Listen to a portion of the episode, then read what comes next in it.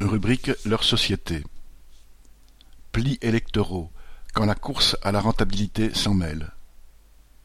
Après la panne mortifère qui a bloqué des appels de secours d'urgence, dont l'opérateur Orange, ex-France Télécom, est responsable, c'est la distribution de la propagande électorale qui est tombée en panne sur une partie du territoire, mettant sur la sellette La Poste et Adrexo. Darmanin, ministre de l'Intérieur, a feint de s'étonner de cette nouvelle défaillance qui vient après toutes celles que chacun a pu constater de la part de l'État dans la gestion de la pandémie. Le ministre a fait les gros yeux, sommant les distributeurs de prendre, citation, toutes les mesures afin de rétablir un service normal pour le second tour des élections. C'est une façon de se dédouaner alors que l'État est doublement responsable.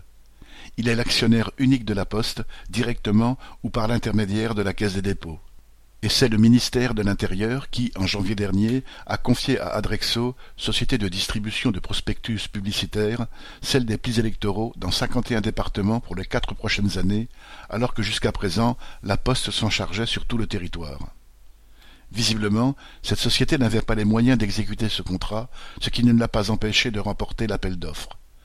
En organisant cette mise en concurrence, le gouvernement a pu offrir aux dirigeants d'Adrexo un pactole, dont il n'a d'ailleurs pas publié le montant, fragilisant un peu plus la distribution des plis électoraux qui souffrent déjà de la course à la rentabilité régnant à la Poste.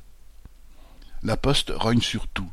Preuve en est la suppression de la prime de l'ordre de deux cents euros que touchaient les facteurs il y a quelques années pour la distribution des plis pour les deux tours d'une élection la Poste continue à percevoir une enveloppe du ministère de l'Intérieur dont le montant n'est plus public, en sachant pertinemment que, dans nombre de cas, les tournées sont impossibles à terminer avec les effectifs actuels. Elle n'en a pas moins répondu au ministre de l'Intérieur que, pour le second tour des élections, citation, les trente-six mille postiers concernés, ainsi que leurs encadrants, dans plus de mille cent vingt sites centres courriers, seront pleinement mobilisés.